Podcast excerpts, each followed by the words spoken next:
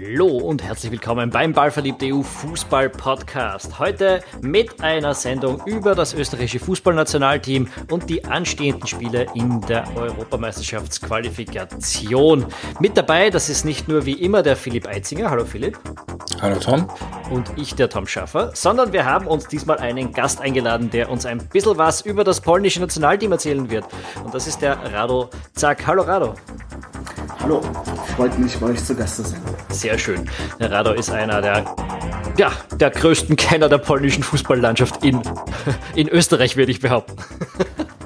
Äh, sehr, sehr, viel Zucker, danke. Ja, ist, vor allem ist auch große Konkurrenz, glaube ich, so in, in, der Sportjournalistenlandschaft und der Journalistenlandschaft.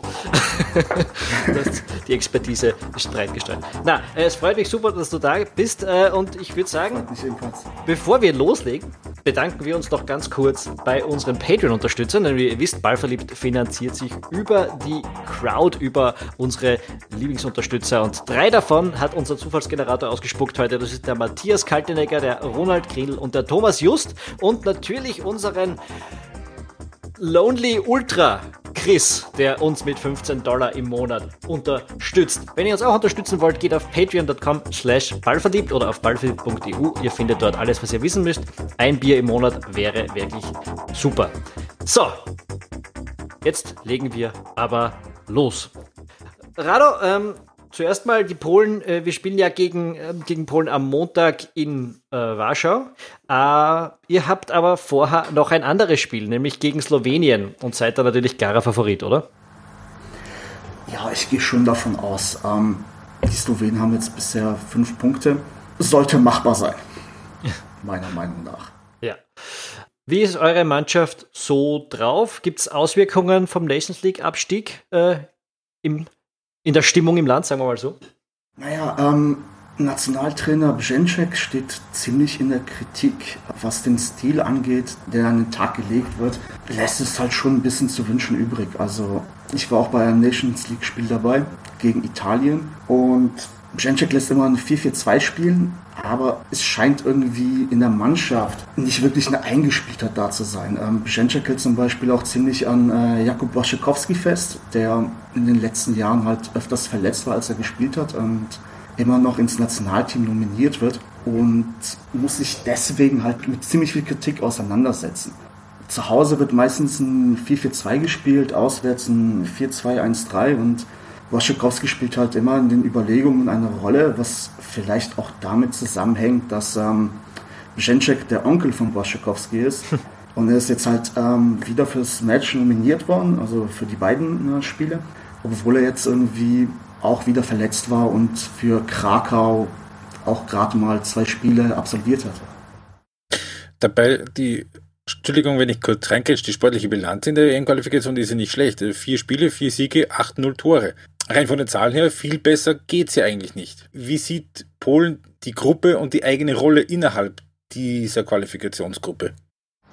Für die Öffentlichkeit und für die Fans ist es vollkommen klar, dass man sich qualifiziert für die Europameisterschaft. Nur ähm, wie vorhin erwähnt, wünscht man sich einen besseren Spielstil. Auch im Happel, dieser Sieg gegen Österreich, als Piontek getroffen hat, war das auch eher glücklich, wenn man bedenkt, dass Janko ähm, kurz vor Ende diese hundertprozentige nicht gemacht hat und mhm. ähm, sich den ganzen Spielverlauf anschaut, war es ja jetzt nicht so, dass Polen die dominierende oder spielangebende Mannschaft war. Was halt Polens Rettung ist, ist halt Lewandowski, weil er als Superstar halt in seiner Rolle immer wieder mal Spiele drehen kann und ähm, mit ihm steht und fällt alles. Auch wenn man jetzt mit ähm, Milik und Piontek von Milan gute Partner hat. Ähm, aber es steht und fällt alles mit Lewandowski. Er ist dann halt die Person, die das Spiel drehen kann oder zugunsten Polens entscheiden kann. Jetzt hat gerade Milik zuletzt ja relativ wenig gespielt im Nationalteam, ist jetzt, glaube ich, auch gesundheitlichen Problemen gar nicht dabei. Äh, und, und, und ansonsten auch, wenn man sich das Team schon anschaut, ist doch eher schon ein bisschen älter, die Mannschaft. So Lewandowski ist 31, Blaschikowski ist 33, äh, Glick ist 31, Roschitzki 31, Glich ist 29, Krikowiak 29. Wer sind denn da so die Hoffnungsträger für die Zukunft oder steht da ein großer Umbruch bevor in Polen eigentlich? Ich glaube, so schnell kommt der Umbruch nicht. Ähm, wenn wir uns ähm, die Tormänner anschauen, also Szczęsny ist ziemlich jung, du hast noch Fabianski, Ähm, als dritter ist Korupski nominiert. Da wird schon mal nichts passieren. Was die Abwehr angeht, die Frage ist, wie lange macht es Kamil Glick noch? Beziehungsweise wie entwickeln sich ähm, Spieler wie Jan Bednarek von Southampton, ähm, Tomasz Kenziora von Dynamo Kiew ähm, und Robert Gumne.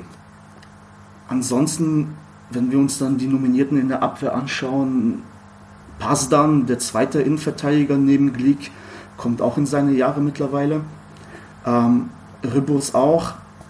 Also es ist, ich würde eher sagen, es ist eigentlich eine gute Mischung zwischen routinierten Spielern und ähm, Akteuren, die langsam ähm, ins Blickfeld geraten. Auch wenn wir uns dann ähm, die Mittelfeldspiele anschauen, von ähm, Błaszczykowski, Grosicki, Klich, Krychowiak abgesehen, ähm, hast du dann halt zum Beispiel den ähm, Piotr Zielinski, der bei Napoli spielt und auch regelmäßig ähm, Sebastian Schimanski und ähm, Christian äh, Bielik, ähm, der jahrelang bei Arsenal gespielt hat, der von Arsene Wenger dorthin geholt worden ist und der jetzt bei der ähm, U21 EM wirklich top gespielt hat.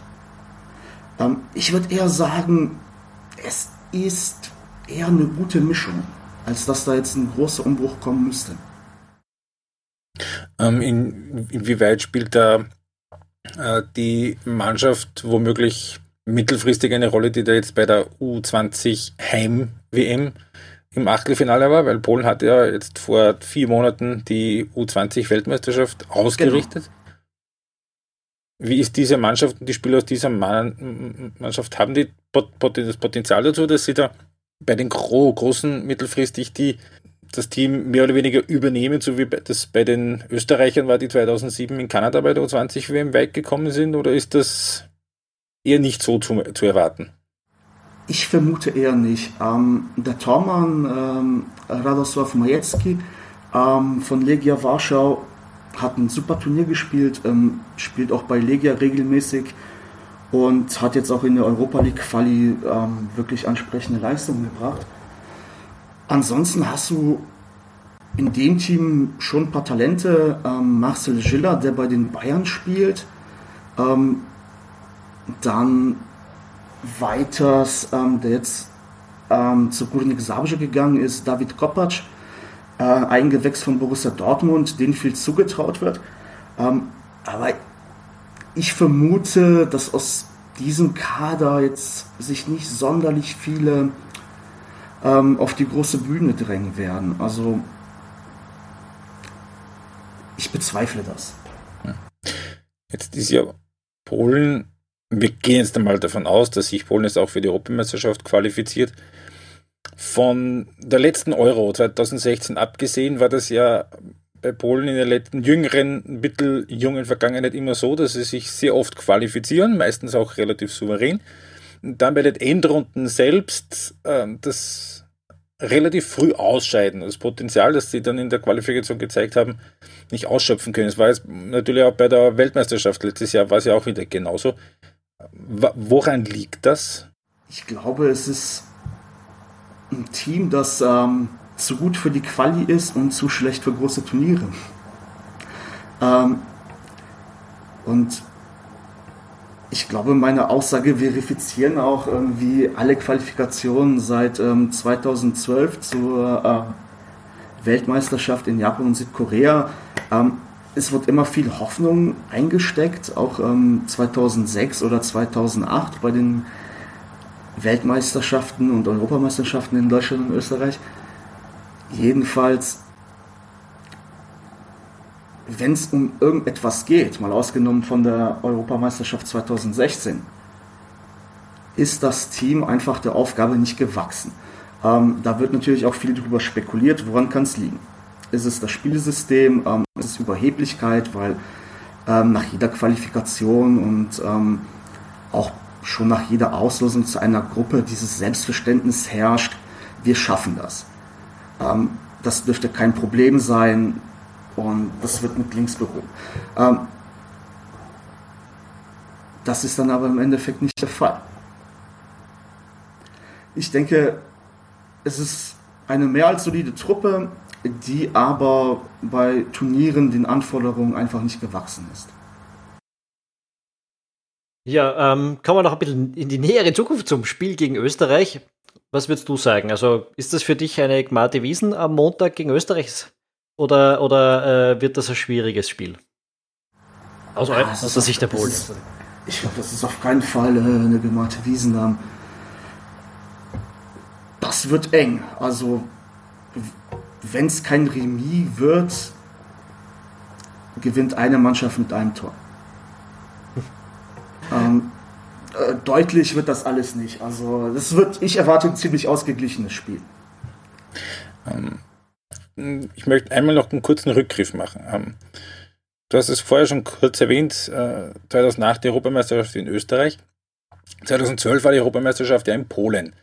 Ähm, in Österreich sind wir jetzt so 10, 11, 12 Jahre danach irgendwie relativ schnell, dass klar gewesen ist, also dass der Effekt relativ schnell verpufft ist und dass jetzt kaum wirklich was Langfristiges daraus erwachsen ist, außer einem Stadion in Klagenfurt, bei dem jetzt ein Wald drin steht. Ist ein schöner Wald. Ist, ist ein schöner Wald. Er wird am Samstag eröffnet, glaube ich. Ähm, wie ist es in Polen? Rein von Punkt 1 von der, von der ähm, Jugendarbeit vielleicht, vor allem aber auch vielleicht von der Infrastruktur, weil was äh, das wenige, was ich von der polnischen Meisterschaft mitbekomme, ist, dass ich mir jedes Mal wieder denke, die haben alle echt schöne Stadien dort. Und dann schaue ich bei uns und wir haben Mattersburg und Hartberg. Ähm, wie ist dort das, äh, das mittel- und langfristige Erbe äh, der Europameisterschaft, die 2012 in Polen stattgefunden hat? Ähm, die vier Stadien, die für die Europameisterschaft 2012 errichtet worden sind, sind eigentlich für den Clubfußball in Danzig und ähm, in Breslau überdimensioniert. Also in Posen, Posen hat eigentlich immer einen ziemlich hohen Zuschauerzuspruch. Ähm, 25.000 im Schnitt letztes Jahr. Genau, ähm, lässt aber mittlerweile auch nach. Ähm, und in Warschau wurde das Nationalstadion errichtet, ähm, das halt wirklich nur für die ähm, Spiele der Nationalmannschaft genutzt wird. Und in Danzig, Danzig kriegt vielleicht in, also Lechia Gdańsk, der Verein in Danzig, kriegt vielleicht mal zu Topspielen, ähm, weil sie jetzt seit ein paar Jahren auch vorne mit dabei sind, vielleicht mal so die Hälfte des Stadions gefüllt. Sie haben eine Kapazität von äh, knapp 50.000 in Breslau ist es absolut überdimensioniert. Also wenn du dir da die Fußballspiele anschaust im Fernsehen, ist es eine weite Leere, wenn man auf die Ränge schaut.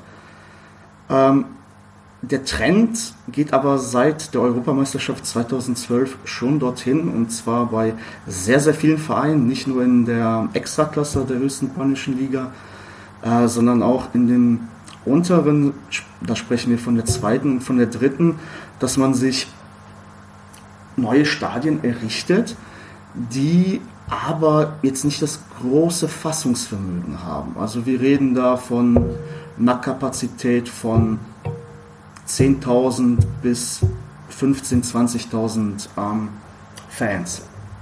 Reicht auch völlig aus, aber, oder? Mhm. Auf jeden Fall, auf jeden Fall. Also halt auch wie so wie Klagenfurt, ähm, als wieder als Beispiel zu nennen, sind ähm, die Stadien in Danzig und in Breslau halt vollkommen überdimensioniert.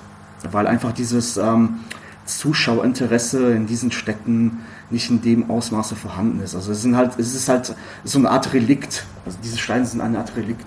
Irgendwie fühlt sich selber so ein bisschen an, als würde die polnische Liga ihr Potenzial bei Weitem nicht ausschöpfen. Ich meine, es ist ein, ein, ein großes Land mit vielen guten Fußballern, einer, einer, sehr starken Nationalmannschaft im Prinzip auch. Äh, und dann ist man so in der UEFA-Rangliste Rang 25. Heuer sind schon wieder alle vier Mannschaften, die sich für die Europa League und den Champions League qualifizieren, rausgeflogen. Ist da irgendwas? Zum Teil nicht gegen überragende Gegner, muss man dazu sagen. Mhm.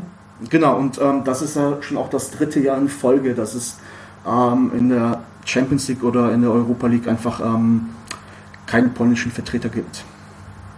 Ist da irgendeine Bewegung zu spüren, dass es besser wird? Gute und schwierige Frage. Was äh, im polnischen Clubfußball sehr kritisiert wird, ist die hohe Zahl an Legionären. Ähm, es spielen sehr, sehr viele ähm, Südosteuropäer dort. Man sagt halt zum Beispiel, ähm, die polnischen Spieler, die in der Liga spielen, sind zu schwach, um ins Ausland zu wechseln und die Südosteuropäer ähm, aus dem ehemaligen Jugoslawien beispielsweise sind so gut für ihre Liga, aber auch in Polen eher auch verloren. Also das Niveau ist eher durchschnittlich. Hm. Ähm, um das zu illustrieren, ähm, der Meister Piast Gliwice, habe ich das richtig mhm. ausgesprochen? Genau. Ist in der Champions League Qualifikation jetzt im Sommer rausgeflogen gegen Bate Borisov. Das ist noch vertretbar. Bate Borisov, die sind immer wieder relativ gut dabei in Gruppenphase. Und dann in der Europa League Qualifikation gegen den FC Riga. War vielleicht auch sogar überraschend, weil Piast in der letzten Saison ähm, wirklich einen ansehnlichen offensiven Fußball gespielt hat. Ähm, ich habe mir die Spiele in der Qualifikation auch angeschaut und natürlich ähm, sind die besten Spieler weggekauft worden. Ähm, und wahrscheinlich war dann halt auch eine ziemliche Menge Respekt und Angst dabei, ähm, weil es für die meisten der erste europäische Auftritt war. Jedenfalls hätte ich mir persönlich auch mehr erwartet. Eben, wenn man sich die Spiele in der letzten Saison angeschaut hat, ähm, haben sie doch schon sehr erfrischenden, belebenden Fußball gespielt. Hm, da war es dann halt zu ängstlich, zu reserviert und man hat die Rechnung ausgestellt bekommen.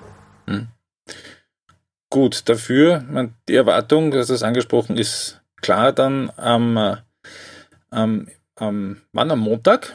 Ja. Montag, äh, im Heimspiel gegen Österreich. Erwartung in Polen, wenn ich das richtig so äh, durchgehört habe, ist, ist schon so, dass man das Spiel gewinnt. Jetzt frage ich mal so in die Runde. Wie tippt ihr, wie geht das Spiel aus? Polen gegen Österreich. Gut, ich meine, der Rado hat ja schon ein bisschen gesagt, äh, hm. dass es knapp wird und dass höchstens ein Tor unterscheidet. Ja, was äh, sagst du lieber, Tom? Ja, ich, ich, ich weil die Situation, wir kommen, Entschuldigung, dass ich reingehe, die Situation ist ja auch in Österreich die, dass das Spiel, also das, sagen wir so, die Polen wahrscheinlich mit einem Unentschieden besser werden leben können als die Österreicher. Ich glaube, dass die Österreicher mit einem Unentschieden ganz gut leben können. Das ist am Papier das letzte Spiel, das man wirklich verlieren darf. Also hm. es ist das Top-1-Team, das ist das Auswärtsspiel. Äh, ich, wir haben das jetzt in der ganzen Qualifikation schon immer wieder hm, gesagt, dass bei Österreich der Start zwar eigentlich schlecht war, aber eigentlich hat man bis jetzt nur die Spiele verloren, die am Papier auch zum Verlieren waren. Ja. Bis also, auf Israel. Ähm, naja, Top-3-Team auswärts. Ne? Das ist halt das um ein Tier, äh, um einen Tier schlechtere und auswärts, da kannst du es auch verlieren. Ich meine, dass das Israel ist und eigentlich nicht äh, gut genug, um Österreich zu schlagen, sein sollte. Das ist die andere mhm. Sache. Aber es ist das Top-3-Team und du hast auswärts gespielt.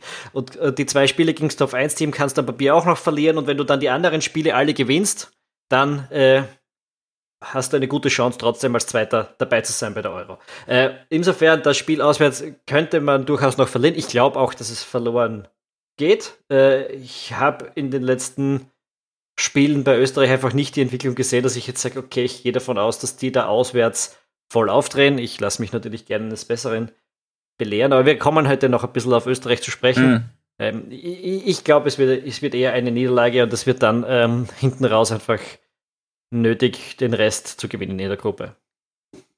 Okay, dann gehe ich auf, auf einen Kompromisstipp 1 zu 1, weil ich sage, wenn sie spielen wie gegen Slowenien, dann verlieren sie es, wenn sie spielen wie in Mazedonien, dann gewinnen sie es.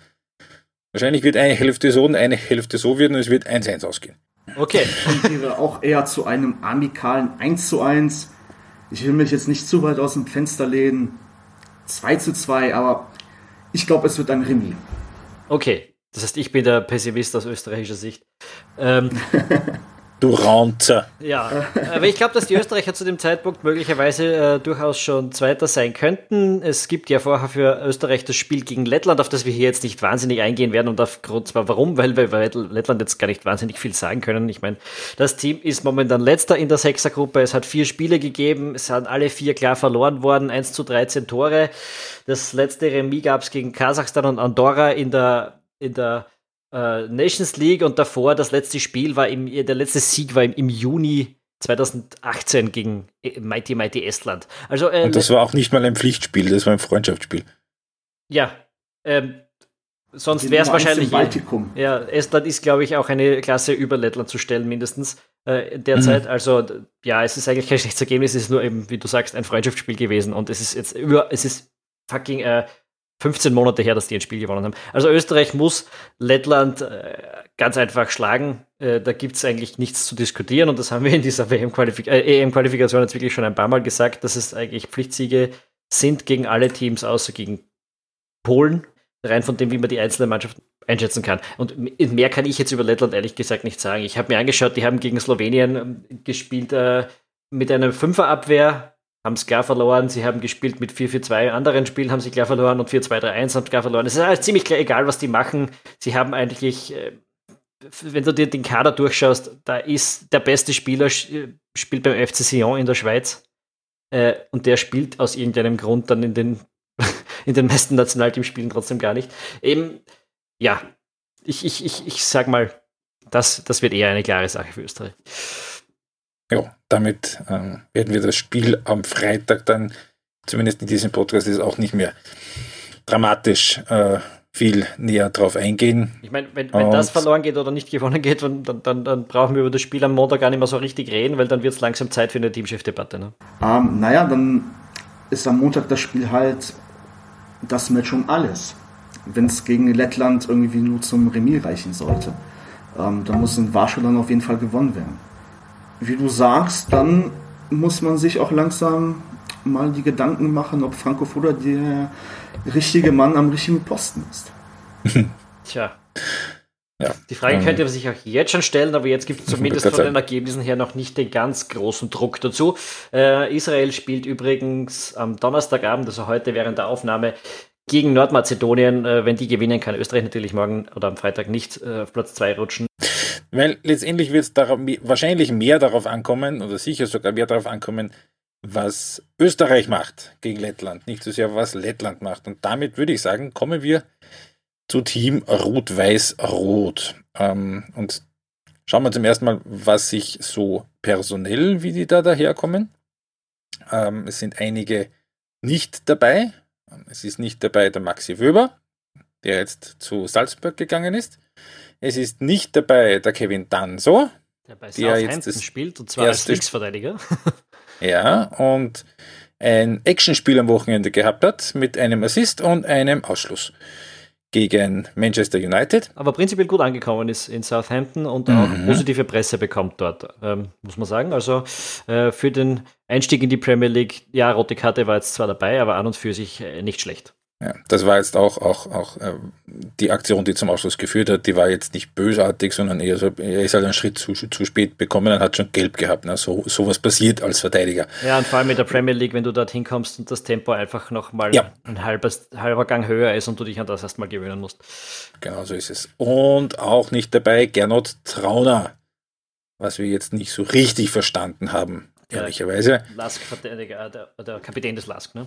Ja, weniger jetzt wegen seiner Qualitäten in der Defensive. Da haben wir jetzt gegen, gegen ja, ähm, na, gegen wen haben wir gespielt? Gegen Brügge. Schon gesehen, dass den ein, zwei Situationen so ein bisschen die internationale Routine vielleicht fehlt, aber im Aufbau. Da ist der Gernot Trauner, da hat er seine Stärken, kommt er eigentlich aus dem zentralen defensiven Mittelfeld. Und da auch wenn man sich daran erinnert, wie sich das Spiel in Skopje entwickelt hat, hat man auch schon gesehen, dass es dem Team gut tut, wenn da hinten Spieler sind, die Selbstvertrauen haben und sich dann auch zutrauen, gesunde Pässe zu spielen. Wir erinnern uns kurz zurück in Skopje. War es ja in der ersten Halbzeit nach dem Gegentreffer lange relativ hektisch. Da haben sie ein bisschen zum Hudeln angefangen, die Österreicher. Und es ist dann in der zweiten Halbzeit wesentlich besser und ruhiger und flüssiger geworden, als äh, der Dragovic ausgewechselt worden ist und der Stefan Posch reingekommen ist. Der hat dem der für große Beruhigung gesorgt. Auch, auch, im, auch im Spiel nach vorne dann. Ähm, darum hätte ich es schon nicht ungern gesehen, wenn der Gernot Trauner da jetzt dabei gewesen wäre. Ja, jetzt und muss man sagen, aber äh, gerade in der Innenverteidigung ist die Konkurrenz groß. Es hat mich jetzt nicht dermaßen gewundert, da, da hätte ich eher gesagt Wöber und Danso, die ja beide auch Innenverteidiger spielen können, beziehungsweise, ja, äh, die, die sind bei der U21 dabei, aber die würde ich jetzt, wo die U21 Europameisterschaft Gegen Andorra. ist, ja, die spielen gerade jetzt, führen 2 zu 1 auswärts, das ist jetzt auch nicht gerade berühmt, aber äh, in der 60. Minute. Aber egal, äh, die, die hätte ich mir eher eigentlich im Team erwartet. Ich verstehe nicht ganz, warum der ÖFB die jetzt weiter in der U21 lässt. Äh, und darum hätte ich mir eigentlich den Trauner gar nicht unbedingt erwartet. Aber auch so, ja, mit, mit Hinteregger und Porsche äh, hat man in der Innenverteidigung durchaus ähm, Leute, die spielen können. Sollte die Einser-Variante sein, oder? Da sind wir uns einig. Ja, ja, wahrscheinlich schon. Ich meine, was der Linhard Dragovic geht auch immer, aber äh, das ist auf jeden Fall die spielstärkste Variante und gerade gegen Lettland, wo man sicher viel den Ball haben wird. Ja, ja gerade daheim. Wäre das eine, eine gute Variante. Ähm, die weiteste Anreise. Ja, er ist da. Marco Arnautovic, der große Star der chinesischen äh, Super League. Super League, heißt die Super League? Ich glaube ja. ja. Ähm, äh, äh, falls sich jemand Sorgen gemacht hat, dass die, äh, Nationalteam-Karriere von Marko Arnautovic nach dem Wechsel zu Shanghai vorbei ist, ist sie nicht. Er ist natürlich mit dabei, ist sogar früher angereist, wie der meisten Pause haben, vermutlich von all den Leuten, die mitspielen. Ja. Und ist Kapitän. Und ist, ähm, ist Kapitän, offensichtlich, das wusste ich nicht. Ähm, aber ja, dann halt wieder. Ähm, da gab es ein paar andere Kausen, die ich ein bisschen umstritten gefunden habe. Entschuldigung, er wird, würde wahrscheinlich Kapitän sein, wenn Julian Baumgartlinger nicht spielen sollte. Das war ja beim letzten Mal die Diskussion, wo die Landespräsidenten sich eingemischt haben und gesagt haben, na, also der Anatovic, der soll eigentlich nicht unser Kapitän sein. Und der war es dann doch. Ja, ja das ist das äh, beste Statement, das Franco Foda bis jetzt abgegeben hat, wahrscheinlich. Ähm, naja, ja, wie gesagt, es gibt ein paar andere Dinge, die ich ein bisschen seltsamer finde, unter anderem die Kausner Heinz Lindner, ne, der war bis jetzt die Nummer 1 im Tor bei Österreich und auch unter Foda. Ähm, ja, wissen wir schon, jetzt hat er gerade keinen Verein bei den Grasshoppers, hat, äh, ist, ist, der Vertrag beendet Abstieg. worden quasi nach dem Abstieg. Ähm, und er sucht halt jetzt noch, aber er ist jetzt gar nicht dabei und das ist etwas, was ich nicht so ganz nachvollziehen kann. Also das ist irgendwie so der ganz krasse Gegensatz zu dem, was äh, Marcel Koller gemacht hat, als der Robert Almer immer Probleme im Verein gehabt hat und dann erst recht an ihm festgehalten hat und ihm Vertrauen ausgesprochen hat. Und jetzt sage ich, okay, man muss den Heinz Lindner vielleicht jetzt, wenn er seit einem halben Jahr kein richtiges Mannschaftstraining mehr hat, nicht unbedingt spielen lassen, aber dass man ihn gleich gar nicht einberuft, ist dann irgendwie auch ein bisschen seltsam vor allem vor dem Hintergrund, dass Pavao Perwan, der eine Handvoll Spiele im Mai gemacht hat, als zweiter Torhüter von Wolfsburg, sehr wohl dabei ist. Und noch nie ein Teamspiel gemacht hat und älter ist. Und fünf Jahre älter ist, ja. Also das, das ist dann wirklich sehr überraschend. also von 1 auf 0. Äh, ist seltsam. Äh, Foda hat gesagt, er hat das gemeinsam mit Lindner entschieden. Das mag so sein, wenn Lindner da irgendwie nur zugestimmt hat, weil er sein Chef ist, äh, dann, äh, dann äh, glaube ich, dass das für die Stimmung äh, an und für sich nicht wahnsinnig gut ist. Also ich hätte mir da irgendwie ein bisschen mehr äh, Support erwartet, eigentlich in Richtung Lindner. Aber bei Perwan muss man halt sagen, dass er halt im, ähm, dass er im Mannschaftstraining sich befindet. Das ist ja beim Lindner nicht der Fall. Ähm, ich weiß nicht, ob er sich bei irgendeinem unterklassigen Club oder so fit hält ähm, oder ob er privat irgendwas macht. Privat wird er ja sicher was machen. Ähm, aber dieses Mannschaftstraining kann halt gar nichts ersetzen. Ja, also darum hätte ich ja gesagt, vielleicht kann man ihn trotzdem zum Team einberufen, weil dann hat er dort ein Mannschaftstraining und äh, ist halt ein Zeichen von Support für einen Spieler, der bis jetzt eine verlässliche Nummer 1 hinten gewesen ist. Äh, wie gesagt, spielen hätte er ja deshalb nicht müssen. Ja? Ähm, aber ja, ist jetzt so passiert. Ich, es gibt, glaube ich, soweit ich weiß, noch keine Aussage darüber, wer jetzt wirklich im Tor stehen wird. Ich tippe ja ein bisschen auf Alexander Schlager. Äh, ist, glaube ich, auch mein Tipp, ja. ja. Und genau deswegen wird es dann natürlich ein Stankovic werden. Ja, möglicherweise. Aber der ist natürlich der Jüngste, hat jetzt beim Verein gut aufgezeigt, es wäre irgendwie. Na gut, so er hat beim Verein nicht so furchtbar viel zu tun. Ja, das stimmt natürlich, aber. Also Heinz Lindner etwas unerwarteterweise nicht dabei. womit man rechnen konnte, dass nicht dabei ist, Guido Burgstaller. Warum konnte man damit rechnen, hat vor einer Woche gesagt, er mag nicht mehr. Ja, ist 30, da reicht für das Nationalteam ähm, mittlerweile offensichtlich. Das passiert jetzt mit großer Regelmäßigkeit in Österreich, dass Leute mit 30 zurücktreten. Ja, wobei der Guido Burgstaller nie so richtig mittendrin war. Also mehr als ein Joker war der eigentlich in den ganzen Jahren eigentlich nicht. Ist aber doch, glaube ich, 25 Einsätze gekommen, wenn ich jetzt. Ja, genau. Und wie viele Tore, glaube ich? Zwei oder drei? Ja. Irgend sowas. Genau. Über sieben Jahre oder so, kann das sein? Mhm. Ja, er ist ein bisschen spät gezündet, auch muss man bedenken. Er war dann ja, es war eigentlich für alle ziemlich überraschend, dass der bei Schalke so eingeschlagen hat. Darf man auch nicht vergessen. Also, ja, da war ja, glaube ich, irgendwie schon 24, 25, wie er überhaupt aus Österreich raus ist, ne? Eben, ja. Also, der ist halt Zu später Nürnberg. dazugekommen, hat trotzdem seine 25 Länderspiele gemacht und irgendwie jetzt, wo es mit Janko dann wirklich, also wo der wirklich zurückgetreten ist und wo es auch im Sturm sonst nicht wahnsinnig üppig ausschaut, hätte man, glaube ich, schon noch einem, das ein oder andere Jahr gut brauchen können, den Guido Burgstaller. Irgendwie ist für mich umso verwunderlicher, dass der äh, Franco Foda wieder den Andy Weimann nicht einberufen hat, der äh, bei, äh, lass mich jetzt keinen Blödsinn sagen, Bristol Mhm. in der Championship äh, heuer schon zwei Tore geschossen hat in fünf Spielen. Ähm, und, und jetzt dort, glaube ich, seit, in, der, in der Champions League seit eineinhalb Jahren konstant ordentlich spielt, gut spielt, äh, früher beim Team dabei gewesen ist, nicht so ganz unähnlich vom Spielertyp her ist wie der Burgstaller, finde ich. Mhm. Irgendwie so intensiv. 24 war er wieder zu Cardiff gegangen. Ich habe kurz nachgeschaut. Da, Ja, gut, Burgstaller. Ja. Hm. Ja, ist schon wieder Zettel her jetzt. Ja, egal. Äh, Weimann nicht dabei, ähm, Schaub auch nur nachberufen, Schlager nur nachberufen. Äh, Ja. Blödsinn, Sch- Schaub, Schaub ist für Schlager nachberufen worden. für einen Schlager, genau. Ja, und der Geuginger auch nur nachberufen worden. Also irgendwie der, die, die Einberufung in Sachen Stürmer. hm. Hm. Gut, dafür, wer, wer, wer sind die, die Sturmspitze spielen können? Weil werden wird es der Anautovic, gehe ich mal stark davon aus. Äh, Marco Anautovic, Lukas Hinterseher, Karim Onisivo aus Basel Gregoritsch. Sabitzer, aber der wird Sabitzer. nicht so, äh, und der Gregoritsch, die kommen eher so ein bisschen von hinten. Ja, aber die theoretisch wären dann noch da. Theoretisch, ja.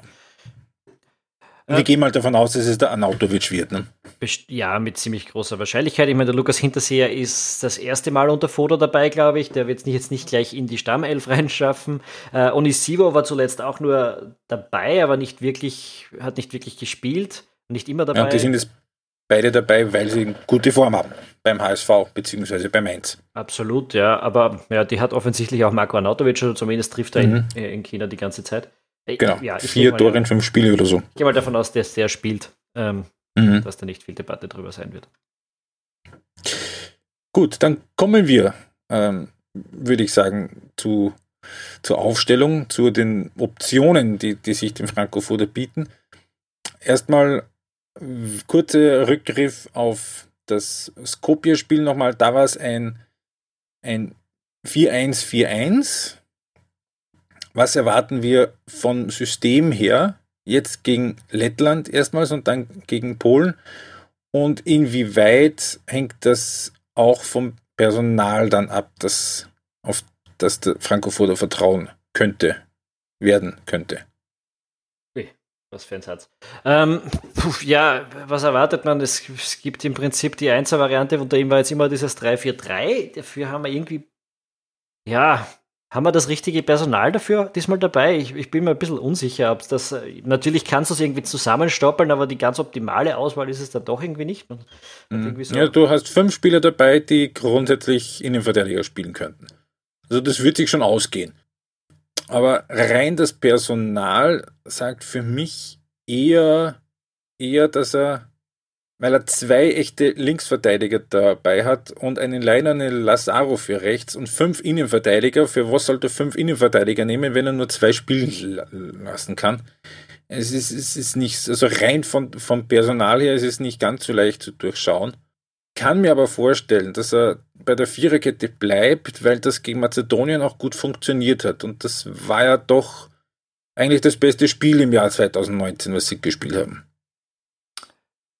Ja, weil es war halt eben Nordmazedonien, ist halt äh, bedingt aussagekräftig, muss man sagen. Also irgendwie habe ich aus der, aus der Einberufung kann ich es dir jetzt ernsthaft nicht hundertprozentig sagen, Mhm. ob das ein 4-2-3-1 oder ein 4-4-2 oder ein, ein 3-4-3 wird, äh, geht, kann man alles irgendwie zusammenstückeln. Äh, und mhm. und äh, gerade in Lettland, ich meine, ähm, kenne ich jetzt nicht gut genug, um zu wissen, wo man die da am besten auseinander nimmt. Aber ich nehme mal davon, ich, ich gehe mal davon aus, dass du zumindest keine fünf defensiven Spieler gegen Lettland brauchen wirst. Vielleicht, vielleicht eher gegen Polen dann, ne? vor allem weil die eben mit dem 4-4-2 daherkommen. Das heißt, zwei Stürmer, die die Innenverteidiger beschäftigen können, dass du da vielleicht dann einen dritten dazu stellst. Ja, wäre nachvollziehbar. Also, dass du dann dort aufs 3-4-3 wechselst wieder. Hm. Schauen wir nochmal kurz, wie sehr sich die Ausfälle womöglich auswirken auf, auf das, was Österreich denn spielen wird. Wer sicherlich sehr, sehr weh tut, ist der Ausfall von Xaver Schlager, mhm. der sich sehr gut eingeführt hat in Wolfsburg, sich jetzt im letzten Bundesligaspiel am Samstag relativ schwer verletzt hat. Also der fällt jetzt nicht nur für diesen Doppelspieltag aus. Also da könnte sogar unter Umständen mit der EM selbst eng werden, sollte sich Österreich qualifizieren. So lange also, Knöchelbruch, ne? Knöchelbruch, ja. Ich, ich, mein, ich weiß jetzt nicht hundertprozentig, wie lang sowas äh, dauert, aber immer das ist keine Sache, die sich in, in einem Monat oder zwei erledigt hat. Naja, vielleicht EM selbst ist, ist fast noch ein Jahr hin, aber ich gehe mal davon aus, dass er zumindest in der regulären Qualifikation eher keine Rolle mehr spielt in den verbleibenden sechs Spielen. Eventuell sollte es soweit kommen, dann im, im, Frühling beim Playoff über die Nations League. Schauen wir mal, aber auf jeden Fall, jetzt steht er mal nicht zur Verfügung und das tut schon weh. Ja, definitiv. Ähm, die anderen Ausfälle, äh, der Peter Schul äh, bei Anderlecht hat sich jetzt auch äh, wehgetan, der fällt, glaube ich, nicht allzu lang aus. Ähm, der hat immer wieder gespielt unter Foda, in mehreren, mhm. mehreren möglichen Positionen sogar, man dann am Schluss eher im Zentrum. Wobei das, glaube ich, sich nicht grammatisch auswirkt. Ich meine, da haben wir mit, äh, mit Leimer, mit, Baum, äh, mit Krelic, mit Ilsanker und auch mit dem Baumgartlinger ähm, doch guten Ersatz, hätte ich jetzt gesagt. Äh, das Zentrum vorne, wenn er das, also wenn er so ein 4-2-3-1 gespielt hätte, dann hätte der Schul da vorne vielleicht auch noch ein Thema sein können. Aber ja, der ist eher zu verkraften, glaube ich. Das ist von den Ausfällen her. Ist Schlager sicher, sicher der, der härtere Rückschlag. Mhm. Was ist eigentlich mit Schöpf? Ist der auch immer noch verletzt? Hm, der hat jetzt das erste Mal, ist er irgendwie der 88. eingewechselt worden jetzt am Wochenende. Für Schalke. Ähm, was auch auffällt, ist, dass relativ dünn aussieht, was die Besetzung auf der linken Seite angeht. Es ist ein Lazaro, es ist ein Goiginger dabei, die eher auf der rechten Seite daheim sind. Auch der Schaub, ne? Auch, auch der Schaub eher dort. Ähm, auf der linken Seite könnte ein Anautovic spielen, was er ja unter Koller eigentlich immer gemacht hat. Da kann auch, da kann auch der Keins spielen, aber äh, sonst eigentlich keiner, der da dabei ist. Ja, Drum, einer schon noch. David Alaba. Alaba. Ja. Genau, also, das wäre jetzt mein nächster Satz gewesen. Also wenn, da könnte ich mir schon vorstellen, dass der Ulmer LV spielt und der Alaba davor. Sollte es eine doppelte Besetzung auf den Flügel geben, was wir ja, wie wir gesagt haben, nicht so richtig wissen.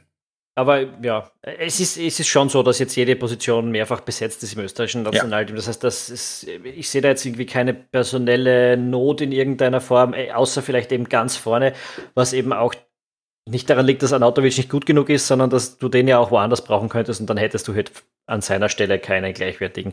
Ähm, aber gut, einen gleichwertigen Anatovic haben wir sowieso. Ja, haben wir sowieso nicht. Ja. Schwierig zu finden. Schwierig. Schwierig zu finden, relativ. Und um den Anatovic zu finden, müssen wir schon nach China schauen im Moment. Nach Gut, China ist fast ähm, so weit wie unser neues Nationalstadion dann äh, weg sein. Genau, wollte ich gerade sagen. schwierig zu finden. Wie in Pandorf.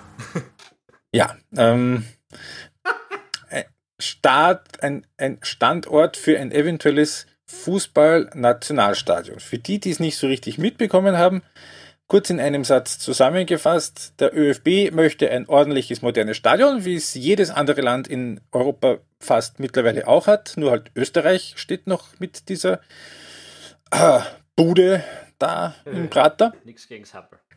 Nichts gegen Sappel, naja. Und äh, der dafür zuständige Wiener Stadtrat hat gesagt, kommt überhaupt nicht in Frage. Sappel ist doch noch gut. Das kann man doch noch auftragen. Woraufhin der ÖFB jetzt äh, öffentlich zur Suche nach einem neuen Standort für, die, für ein neues, modernes, vernünftiges Stadion äh, sich begeben hat und der Leo Windner schon ähm, gesagt hat, dass es Standorte gibt in Niederösterreich und im Burgenland, die sich dafür eignen würden. Also Niederösterreich haben wir gedacht, na gut, wenn es das noch schwächer stößt, dann meinetwegen. So, äh, und es dürfte jetzt ernsthaftes offizielles Interesse geben von den Gemeinden Parndorf und Bruck an der Leitha. Ich meine, es ist, es ist ein genialer Schachzug, weil wir könnten einen Haufen Heimspiele deshalb gewinnen, weil die Gegner nicht hinfinden. Äh, das ist so. Das haben die Frauen in Ritzing schon mal probiert, hat nicht funktioniert. Aber ich meine, allein die Diskussion, wovon reden wir da jetzt eigentlich? also, ich tendiere eher zu Klosterneuburg. Klosterneuburg. Klosterneuburg wird es, glaube ich, nicht werden, aus dem Grund, weil der Wind nicht gesagt hat, muss in zumindest Striking Distance sein zum Flughafen in Schwächert und Klosterneuburg ist ja doch irgendwie auf der anderen Seite von der Stadt. Ja, ich meine, mit Wobei, der S45 kommt man schon hin. Also es ist alles vorne und hinten nur mehr lustig irgendwie. Ich, ich, verstehe schon, warum die Stadt Wien sagt, okay, wir bauen euch jetzt nicht um, um, um zig Millionen Euro ein neues Stadion hin, weil müsst ihr da schon ein bisschen selbst was tun mit der Finanzierung. Mhm. Äh, ich frage mich ja, was, äh, was da, wo, wo, das Geld herkommen soll, wenn man das in Pandorf oder in Bruck an der Leiter macht. Weil in Bandorf, die haben ein Outlet Center. Ich glaube, die hat die, da hat die Gemeinde schon halbwegs was an Einnahmen. Wobei mein Gefühl eher ist, dass dass, dass der ÖFB jetzt die Stadt Wien ähm, zum Blöffen versucht. Ja, das ist irgendwie. Inwiefern?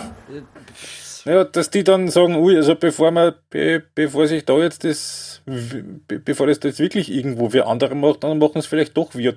Dann treffen wir uns vielleicht irgendwo in der Mitte, der österreichische Fußballbund und die Stadt Wien. Der Herr Windner und der Herr Hacker. Die Sache ist nur die, du könntest es allenfalls in einer anderen Stadt machen und dann werden die Fanclubs irgendwann den Vogel deuten, wenn du das jetzt irgendwie in Graz aufbauen würdest. Ne? Das äh, wäre irgendwie so die, die logischere Variante, weil es dort wenigstens ab und zu auch noch gebraucht werden könnte. Äh, also das haut irgendwie von der, von der Infrastruktur der Fans, die ja normalerweise sehr stark Gewinnlastigkeit haben für das Nationalteam, weil es natürlich sehr oft da, da gespielt hat, äh, nicht so richtig hin. Und, und äh, ja, für die anderen Nein. umliegenden Dorfgemeinden, die es da gibt, äh, sorry, was willst du denn da jetzt 50er Stadion, 50.000er Stadion nach Bruck an der Leiter stehen? Das will ich ja nicht. Das zu sagen ist so absurd. Naja, ich, es könnte natürlich auch sein, dass das alles ein genialer Plot ist, weil vor zwei Wochen oder drei hat es geheißen, dass der Flughafen in Klagenfurt einen neuen Eigentümer hat und der jetzt ja, das Passagieraufkommen irgendwie von 250.000 im Jahr auf eine Million steigern will nicht, vielleicht lassen es den Wald in Klagenfurt stehen und, und, und pflanzen sie ein vernünftiges Stadion daneben hin. Ja, größeres. Yes. Ja. voll, voll super Idee. Nein, aber man sieht, wir nehmen das absolut. Und nennen es dann Karawankenblick-Stadion, so ja. wie der Trainingsplatz jetzt, auf dem Austria Klagenfurt spielen muss, weil eben der Wald im Stadion ist. Ja, ein sehr schöner Wald, wie wir heute schon festgestellt haben. äh, kurze Zwischenfrage: Besucht diesen Wald irgendjemand? Glaube schon, ich glaube schon. Bis jetzt noch nicht, weil er noch nicht eröffnet ist. Der wird jetzt am Wochenende eröffnet. Aber das ah, ist okay. an und für sich gar kein, also das schaut ganz nett aus, das ist kein schlechtes Kunstprojekt an und für sich. Es ist ein bisschen absurd natürlich, das in einem Fußballstadion zu tun. Auf der anderen Seite ist es wirklich das einzige Stadion, das, das normalerweise einfach niemand braucht. Das einzige sehr schöne Stadion, das normalerweise niemand braucht. Und es ist halt echt Pech, dass genau zu dem Zeitpunkt der WRC es doch brauchen würde. Ähm, ja. Ja, damit war vielleicht nicht äh, zu rechnen, als diese Verträge unterschrieben worden sind, muss man ganz ehrlich sagen. naja, haut nicht immer hin. Ja, oft geht ja. blöd. Oft geht's blöd. Naja, also wir werden sehen, wie sich diese äh, äh, Causa noch weiterentwickelt und ob das irgendwann mal den Pfad der einer vernünftigen Realität wieder beschreitet oder ob das jetzt auf Muppet Show Niveau weitergeht. Ich meine, es ist alles absurd, aber im Endeffekt wäre es wahrscheinlich, bevor man wirklich ein Stadion in Bahndorf baut, wie wäre es, wenn man einfach das in Hütteldorf auch noch verwendet und Rapid ordentliche Ablöse für die äh, Tage, wo man es braucht, zahlt? Ich weiß nicht. Äh, das, alles andere ist ja nur mehr absurde äh, Kabarettvorstellung, was da abgeht. Dann ist es halt zu klein. Dann ist es halt zu klein. Oder natürlich, die Stadt Wien könnte sich dazu durchringen, die Hohe Warte endlich mal vernünftig zu renovieren und dann gehen wir wieder zurück in die Hohe Warte, wo wir in den 30er Jahren schon waren. Auch eine Möglichkeit. Aber wehe, wenn sie die Wiese wegreißen. Weil die ist gemütlich. Na, okay, jetzt genug geblödelt anhand dieses super ernsten und wichtigen. Gemütliche Wiesen hast du in Mattersburg auch hinterm Tour. Ja, oder siehst nix? Da wollte ich immer mal hin. Das habe ich Da war ich schon mal. Das, ja, dann machen wir das einmal, Rado. Eigentlich wollten wir ja gemeinsam zum Polenspiel fahren, kaut jetzt aber nicht hin, weil ich einen neuen Job habe und einfach nicht wegkomme. Äh, aber äh, dann machen wir das halt Holen Mattersburg. Machen wir halt Mattersburg. Ja, machen wir halt Mattersburg stattdessen. Sehr gut, ab zum Äquadukt. Gut, ähm, damit beenden wir diesen sehr, sehr ernsthaften äh, Podcast, der hier am Schluss Viadukt. Da oben fährt der Zug vorbei. Keine Wasserleitung. war. Das aber äh, früher mal Aquadukt, oder? Keine Ahnung, mehr ja wurscht. Weiß nicht. Aber es ist eine schöne Brücke. Ja, es ist irgendwas Großes, das da rumsteht in der Gegend. N nicht so wichtig. ich habe jetzt nicht drüber nachgedacht, was das wirklich ist. Ähm, Versuche ich es zum dritten Mal, ja? Heimspiel gegen Wattens am, Wo ähm, am nächsten Wochenende. Sicher spannend, sicher hochklassig. Super Burner, dann machen wir das. Okay, egal. Äh, ich drehe den Podcast jetzt ab. Wenn ihr zum ersten Mal dabei gewesen seid, wir sind normalerweise äh, nicht so komplett verloren hinten raus und haben es ein bisschen ernsthafter angelegt. Äh, abonniert unseren Podcast, wenn ihr das nächste Mal wieder dabei sein wollt. Das geht überall, wo man Podcasts hören kann. Also sage ich erstens danke von Rado, dass er dabei gewesen ist. War mir eine sehr, sehr große Freude. Danke für die Einladung. Ja, sehr gerne, dass wir es auch endlich geschafft haben. Wir haben es beim Hinspiel schon vergessen, dass wir das tun wollen. Ähm, ja, und äh, danke für euch, äh, an euch fürs Zuhören äh, und bis zum nächsten Mal. Ciao. Ciao. Servus.